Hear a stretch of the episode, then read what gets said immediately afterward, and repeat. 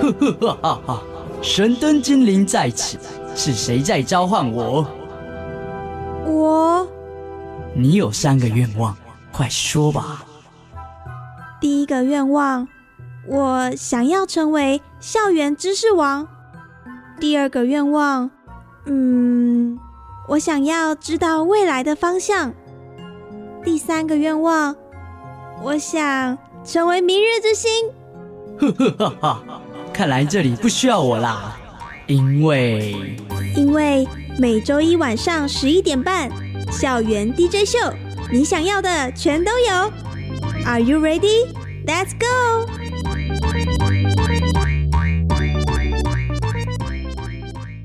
欢迎收听国立教育广播电台。校园 DJ 秀，我是主持人黄燕。这个礼拜校园 DJ 秀邀请到一个促成年轻世代对话的一个团体。那这个团体是什么呢？就是台湾青年民主协会。那如果有在追踪他们的人，就会知道他们过去在二零一八年、二零一九年都推出了不一样的活动，像是送青年返家投票、返乡专车，还有二零二零总统大选的青年论坛，倾听我们说。今天的节目呢，就要邀请台湾青年民主协会的。秘书长张玉萌来替我们分享一下他们在创立这个组织之后呢发生的改变。玉萌你好，主持人好。刚刚既然有提到说你们协会其实促成了很多专案的进行，现在呢就先来请玉萌跟听众们介绍一下你们的协会吧。大家好，我是台湾青年民主协会秘书长张玉萌。其实我们的协会非常的年轻哦，顾名思义叫做台湾青年民主协会。其实，在二零一八年的六月才成立。那这个年轻呢有两。个面向，第一个是我们成立至今其实不满两年的时间。那另外一个层次呢，就是说我们的组成其实成员也都非常的年轻。其实以现在的成员组成来说，大概在全台湾，我们有大概七八十位的这个不同的成员，在台湾的北中南东，他们是大专院校的学生，还有高中职的学生。其实我们整体的协会平均大概只有十八、十九岁。那以我来说，我现在已经就读大学了，快要毕业了。其实我已经在里面算非常资深的这个公民了。最主要的面向，第一个面向呢，是我们希望向上可以监督公共的青年政策；第二个面向呢，就是我们希望向下做公民教育的向下扎根。那这两个面向，我觉得是在台湾现在最缺乏的。它其实可以归因到一个我们的宗旨，就是我们希望年。年轻人可以没有包袱的参与公共事务，因此我们希望可以成立这样的协会，就是让执政者跟所有整体的社会都可以看得到，所有的政策面向或者是公共议题的面向都有青年的声音。那青年应该要利用各种的方式来向执政者或者是社会的大众都表达自己的声音。我觉得这样的声音是非常宝贵的。那刚刚玉萌呢，其实有提到台湾青年民主协会，它其实是非常年轻的组成，包含平均年龄不到二十岁。然后呢，他希望可以借由这个协会，促进青年对于政治的参与、关心程度。那我觉得，在社会参与当中，我们可能有时候会比较悲观的想象，说我们无法改变这个社会，或者是这个社会缺少了给青年的一些力量，还有背后的支持。那有时候，如果我们换个角度想，我们就成为自己支持自己的力量呢？所以我相信今天这一集校园 DJ 秀。邀请到我们协会的秘书长玉萌来我们节目分享，就可以跟各位听众们分享说，在这两年之内。他们所促成对台湾的改变。那刚刚其实有讲到向上发展跟向下扎根，也想要请问一下玉萌，成立台湾青年民主协会的契机，还有最想要达成的那个目标是什么呢？非常多不同的政策的面向，或者是公共议题的面向，都有青年应该占有的一席之地。过去其实是有在青年参与这公共事务上面有一些资源上面的缺乏，所以让年轻人没有办法表达自己的意见。那我举一。个例子也可以来说明，其实是在我们过去也有做这个民法下修十八岁的这个倡议。那我们在立法院里面，其实也因为委员召开的公听会，我们也到立法院里面做说明。但我觉得委员讲了一句话，可能是无心的，但我觉得很有意思哦。就是说，委员说我们现场其实是讨论是民法下修十八岁的议题，但今天怎么好像没有十八岁的代表啊？代表除了我们之外哦，其实都是很资深的法学的前辈。这就是我们现在反映一个现象哦。我们国家当然是尊重专业，那也支持非常多过去在各个地方的意见领袖去发声。可是年轻人如何作为一个意见领袖，或者是年轻人如何参与政治？那这其实是源自于过去台湾民主化的过程以来，从一九九六年我们可以投票，年轻人可能曾经投过了自己的选票，但是发现哎。好像我没办法改变传统的政治环境，那候选人又因为年轻人对政治的失望而导致投票率低落，所以又不愿意提出青年的政策，那这一切就会导致。年轻人跟政治公共事务之间形成一个很大的鸿沟。那所以台湾青年民主协会其实希望做的就是培力这些的年轻的世代，让年轻的世代可以作为一个很中间的这个社会的力量，去影响到公共事务的决策，让年轻人他不一定要被任何一个团体或者是政党给代表。那可以在政治或者是公共事务、公民社会里面表达他自己所要表达对于社会事务的看法。台湾青年民主协会感觉是想要赋权给青年，让他们可以代表自己。向社会发声。那刚刚呢，其实玉萌呢有提到说，他们办了大大小小的活动。现在呢，其实我也想要听玉萌分享一下，你们最近办的一个活动，就是在二零二零总统大选有办一个青年论坛，倾听我们说。我觉得那个真的是一个非常大的创举，他让五百名青年坐下来，跟三位总统候选人可以面对面的沟通对话。我觉得这是真正的政治参与，也是你可以直接跟你未来要投票的那个人跟他。他诉说你真正想要达成的愿望，还有你希望社会可以有什么样的发展。那现在呢，我们再请玉萌分享一下有关于筹备二零二零总统大选青年论坛的一些甘苦谈。呃，我们其实，在二零一九年的年底。也就是十二月底，我们举办这个倾听我们说二零二零总统大选青年论坛。那它很简单的一个契机，就是过去我们都知道说，台湾的候选人或者是公职人员应该是人民的公仆嘛，就是说，呃，他应该要来倾听人民的声音。那这个人民好像是有一些限制的，他可能是比较资深的这些地方的选民哦。我们当然知道很多民意代表都在为地方的选民服务，这也是一个作为代议士应该要做的事。事情，但是作为一国之首，也就是总统，其实过去好像一直以来都忽略青年的声音哦。那我觉得这是一个过去我们习以为常的现象，但是要怎么打破它，这是台湾青年民主协会在思考。所以我们在去年的年底举办这样总统大选青年论坛，就是希望。候选人实际的跟年轻人面对面，我们也在现场准备了六个不同的，包含台湾青年民主协会在内，也有一些像是原住民或者是跟学生自治、学权、学生权益相关的，或者是气候变迁相关的青年团体，总共有六个团体到现场，每一个团体准备了三个问题的提问，然后再个别抽出一题。这些问题呢，我们也都事先交给了各个政党的总统候选人，也没有要现场的为难总统候选人。事实上，其实我们在今年也推出了二零二零的青年政策白皮书，里面包含有像是世代正义或者是多元价值等等的不同的面向，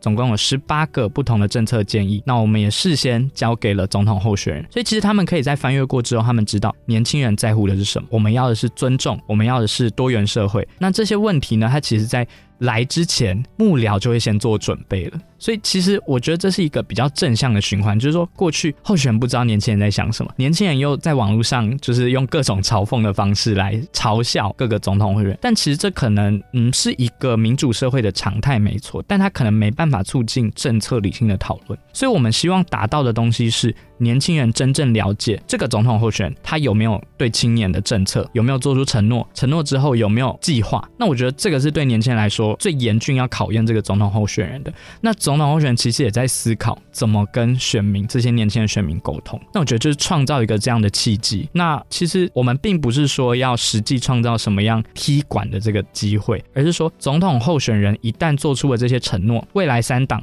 不论是谁选上，那他都应该要履行，因为这是青年五百个，甚至在网络上总共有上千个民众，接近一万名的年轻人一起在观看。我相信这不是一个对打擂台，它是一个可以坐下来好好的聊，好好的理解对方的立场。我觉得如果能促成这样的对话，而且你们也真的成功让这个活动圆满落幕了，那我相信这是一个很不一样的经验。我想要请问玉萌的是，在这个过程当中，从与三位候选人他们的。行程安排，还有一些观众们他们的问题选择上。那我好奇的是，你们都是怎么样进行这个过程的协调呢？其实以总统候选人来说，这个安排是让我们费尽苦心。就是说，其实总统候选人一旦在登记之后，他的维安规格都是等同于总统的。除了要跟候选人去接洽时间之外，我们也跟譬如说像蔡总统，如果他是现任的元首。他必须要来到的话，他就必须要有国安所有的维安都到现场，这是我们要跟非常多各部门还有各个政党都去做协商的。那我觉得很有幸的，这个真的是一个很幸运的巧合，就是说刚好都安排在三个连续的天数，那也都在呃原本是都在同一个时间点，但因为那个时候的韩总统候选人他有一些行程的安排啦，所以他往时间往后但是整体而言，其实对于年轻人来说，他知道是很公平的，觉得这个。是一个，就是说，在我们接洽的过程中，其实从大概十月左右就开始这些接洽。那其他像是行政，譬如说场地呀，或者是文宣啊这些，那我觉得很有趣的一点就是说，在跟这些幕僚接触的时候，很多时候各党都会担心的是说，你们有怎么样的问题？那我觉得这个就是说，过去可能幕僚在作业的时候，也不能怪这一些年轻的幕僚，因为虽然他们身为年轻人，但他们服务的老板就是这些各个政党的这些资深的前辈嘛。所以他们在准备问题或者准备政策的时候，常服务的不一定是年轻人。其实我们在准备这一些问题的时候，总共十八个问题，我们也都是希望问题可以更加的多元。譬如说有原住民的面向，有环保的面向，气候变迁的面向。我们譬如说清明节很关注的选举年龄下修的面向。那另外一个很重要的一点就是说，能不能促成这些总统候选人在现场做出具体的承诺？那我觉得很重要的一点就是我们在现场增加。加了现场场提问，而且是线上提问的环节。那这个环节透过大家可以一起来投票，决定说哪一个问题要被问出来，那它就不会有公平性的问题，而是真的大家很在意的问题。那这样的问题一旦被问出来，其实它就是一个对总统候选人很现场的挑战。因为如果它是一个很专业的问题，你平常没有在关注，都是你的幕僚在作业，那我觉得大家也都是看得出来。所以我觉得它除了刚讲的，它是分开，所以创造一个很理性的沟通的一个平台之外，它也同时。创造一个候选人平常有没有做功课？你是不是真的关注青年？还是你现在伸手就来要青年的选票？我觉得这是大家可以一起来考验。在进行二零二零总统大选青年论坛中，刚刚玉萌呢其实分享了很多从总统候选人的行程安排，还有幕僚之间的沟通这些问题的呈现当中，刚好又可以补足青年们想要知道的，希望可以让总统候选人有所回应的。那我相信在这个论坛当中呢，透过线上的直播，还有现场的互动，已经促成了对话。这些对话呢，都可以放在心中，变成种子，然后呢，在四年后又再一次发。发芽，那我相信台湾青年民主协会当然不希望，可能这只是四年一次的昙花一现。那节目先进行到这边，我们稍微休息一下。现在呢，由我们的校园特派员带来特别的小单元哦。知识小学堂，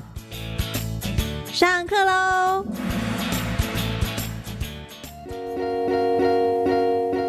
各位听众晚安，欢迎来到知识小学堂的单元，我是今天的校园特派员 Mandy。知识小学堂这个单元将会为各位听众朋友介绍与本周主题相关的词汇还有知识，让听众朋友可以更加了解本周访问的主题。而这个礼拜校园 DJ 秀便要带大家认识青年社会参与以及公民参与。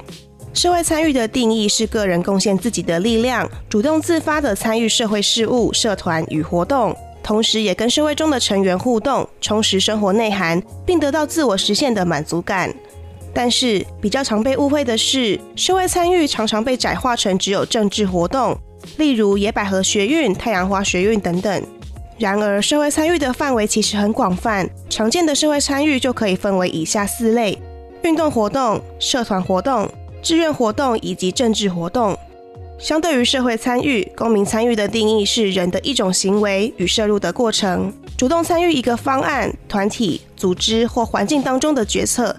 常见的公民参与方式包含对公众事务的关注，以及透过投票等方式展现对政治选举的热忱。而投票便是公民的其中一个权利，可以透过投票决定未来社会发展方向，同时也是参与政治最容易且最直观的方式。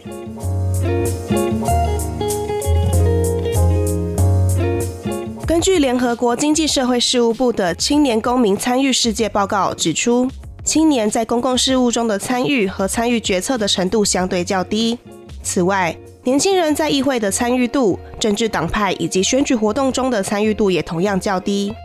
当我们把焦点拉回台湾，根据中选会委托的抽样调查研究指出，台湾二十岁到四十岁的青年，无论男女，投票率多半低于六成，比投票率最高的年龄层，也就是五十岁到七十岁的长者，低了一点五成至两成以上。因此，为了鼓励台湾青年多多参与公共事务以及政治活动，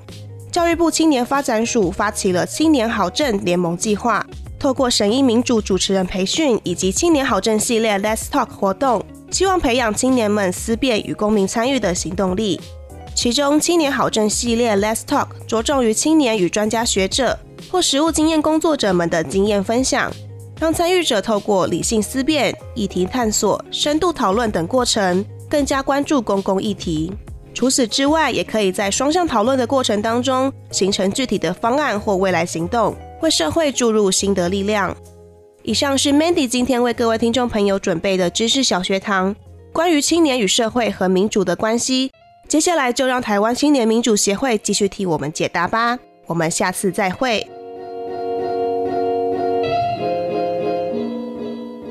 欢迎回到国立教育广播电台校园 DJ 秀。我是主持人黄燕，在上一段节目当中呢，我们邀请到台湾青年民主协会的秘书长张玉萌来到现场。那在上半段节目呢，玉萌有跟我们分享到有关于台湾青年民主协会他们正在做的事情，包含了二零二零总统大选的青年论坛，还有接下来我想要请玉萌深入分享的返乡列车。因为我自己呢，其实也是返乡列车当中的一员，二零一八年、二零一九年都有搭。那我其实对这个活动非常的好奇，因为其实我们知道说要回家一趟，其实也蛮不容易的，尤其你是求学的游子啊，或者是你是在外。工作的青年也好，那其实回家一趟，你除了要空出时间，你还要有本钱可以回家一趟。在这一段节目当中呢，想要请玉萌分享一下，在返乡列车上面，当初为什么会想要这样子设计呢？其实台湾青年民主协会，就像上一段节目提到的。就是我们其实一直在做的事情，就是降低年轻人参与公共事务的门槛。那我相信这样讲，其实就有非常多人会直接联想到，那最直接的行动应该就是投票。看过去的数据，从两千年开始有一些选举研究，我们就可以看到说，台湾的投票率其实并不低，但是年轻人的投票率很低。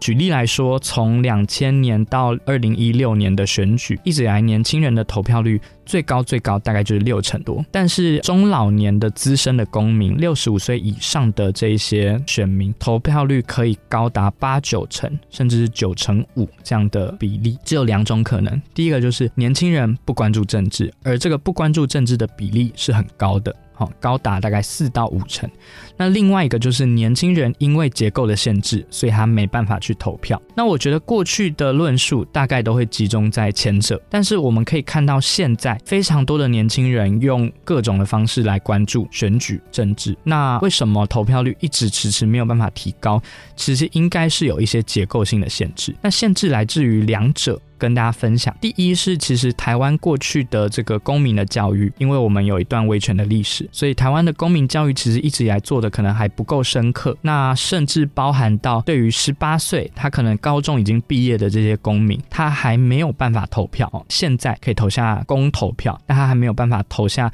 譬如说总统或者是立委的这个候选人的选票。但我们可以看到，在各个国家里面，西方的国家已经都走得比我们先进了。那如果我们讨论东亚的国，家台湾其实是可以选举的，这个年龄投票年龄是最高的。以男孩来说，也已经是十九岁的这个年龄可以投票。我们可以看到，这是第一个台湾的公民教育，或者是我们讲的公民的社会教育，也就是你实际关注政治去投票，已经比别人晚了。第二就是台湾的大部分年轻人，因为台湾高教扩张，或者是因为我们的区域发展不均，居住在乡村地区或者是中南部的选民，就算他有投票权，他如果很年轻，二十到三十五岁，通常都会离乡背景去求学或就业。这也造成了，如果你是一个高雄的选民，你在台北就业或者是就学，你返乡。再回到台北一趟，你几乎大概要花三千五百块，而且如果来回的话。可能会包含你一天的时间。所以我们在二零一八年到二零二零年，我们都发起了青年民主返乡列车。而这一次的青年民主返乡列车的计划，我们很幸运，其实各界都非常支持。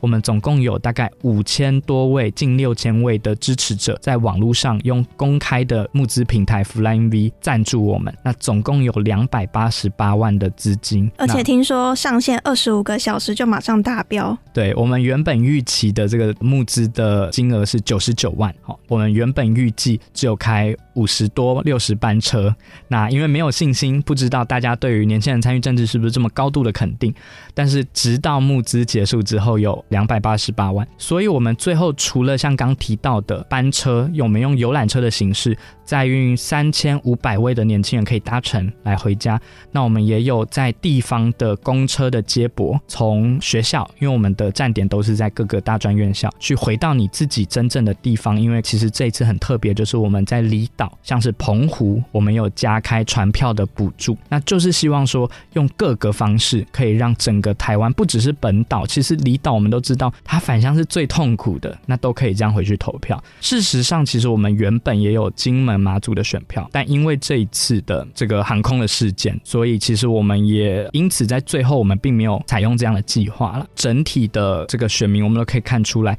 有一半的赞助的这个公民，他其实已经超过三十五岁，但他还是来决定来赞助，来支持年轻人回家投票。我觉得这是很不容易的一件事情。我们可能常常会误解为我们社会当中有不同对立面。那今天当你发现原本以为站在对面的人，他过来帮你一把，送你回家投票，我觉得这件事情是很不容易的。那它同时也是一种对话，只是这种对话是用行动去支持你。那我觉得在返乡列车当中呢，不管是募资平台的洽谈啊，或者是说路线的安排，其实我也蛮好奇的是，你们是如何回应这些路线的需求？其实我们在二零一八年的这个路线安排，就确实有一些空位。那这个空位，呃，最大宗应该是花东地区，因为可能这些地方，呃，过去苏花改还没有通车等等的因素，所以他不习惯搭游览车。去年其实像是回到屏东地区，也会有一些从台北到屏东，他觉得哎，可能花了太多的时间。所以我们这一次其实根据上一次我们有做的问卷，有做一些路线的改变。那在这一次的满座率都已经高达九成五，那其实跟去年比起来，去年大概是八成左右的这个满座率。那有很明显的改善，在路线的安排上面，其实我们也有别于一般传统的客运哦，我们也在各个大专院校发车。譬如说在呃台北，其实像是过去可能比较少被照顾到，在文山地区的正大，我们也有发车。那我们也都知道，文山区的正大如果要到台北车站，其实跟很多在可能台北市闹区的大专院校是差别比较大。那所以我们希望最重要的就是说。年轻人他可以就近的来搭乘，如果还有距离的，我们也加开像我刚提到的公车。所以很多人其实笑说：“哎，你们在这一次都扮演交通部的角色。”我们也不讳言，其实这个是政府部门责无旁贷的。当然，年轻人也等不下去了。我们如果从两千年到现在，每一次看到青年的投票率都是比较低落的。我们在这两年只能看到年轻人自己跳出来做。我相信，只要结局是完美的，那不管中间是经过什么样的路径都无所谓。只要现在有一个人揭竿起义，做出一些行动上的改变、行动上的革新，提供了返乡专车送青年游子们回家投票，就会更愿意去做这件事。那虽然接下来两年内好像都没有什么选举了，也想请问说，之前我有看到你们网站上面其实也有提供一系列的培力课程，像是工作坊。诶，玉萌要不要跟各各位听众们分享一下，是其实台湾青年民主协会在过去每次大选里面做出的这些提高投票率这一些行动，其实不外乎就是说，我们要让大家知道说，政治是离我们很近的，那政治是每个人都可以去投入参与的，青年自己来在校园里面可以关注自己的权利。那呃，其实像是暑假的这一次的营队，我们就有全台湾两百多位的年轻人一起到台中来参与哦，最远。最远甚至有从呃屏东访寮来的同学，那早上就五六点搭乘火车转高铁，然后再一路搭来。那我觉得这很可贵的就是这样一系列的活动，它并不是一个个别一次性的计划，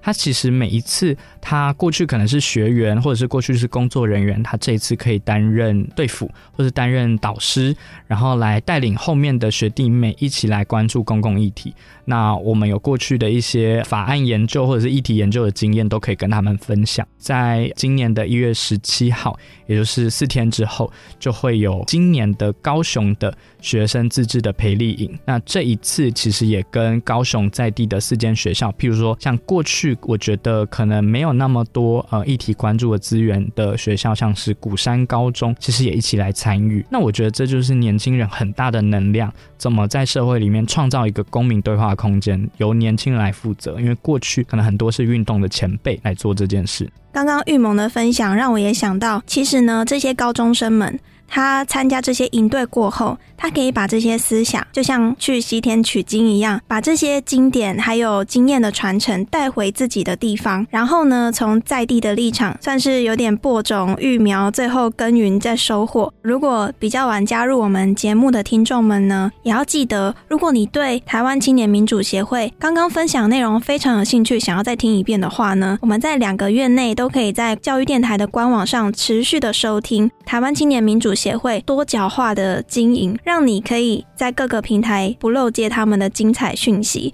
节目的尾声呢，其实我也想要请教玉萌是，当初您创办了台湾青年民主协会，走到现在走了一年半，那想要请问台湾青年民主协会对你来讲有什么样特别的意义，还有特别的价值存在吗？我觉得台湾青年民主协会其实在过去。是可能很多年轻人想要看到的一个社团的发生。过去非常多的年轻人并不是在各个议题里面没有做过串联的表态，但是台湾青年民主协会作为一个在社会上代表大多数的年轻人的这个声音哦，我觉得他在这个阶段其实是很宝贵的，就是说可以让不同的世代。有一个对话的空间，它不一定是要是对立的，让年轻人的声音可以被看到。那过去其实我们看到每一次的议题，譬如说像是劳基法的修法、婚姻平权。其实也都让非常多年轻人关注，也都有非常多大专院校的社团，还有各个学生会串联来发声。可是这在过去可能都是一次性的。那在现在呢？其实非常多的年轻人，他因为关注政治，他在毕业，他想要走上政治工作这一条路，他可能也只能加入特定议题的 NGO，或者是他去加入特定的政党。那好像没有其他的选择。但台湾青年民主协会。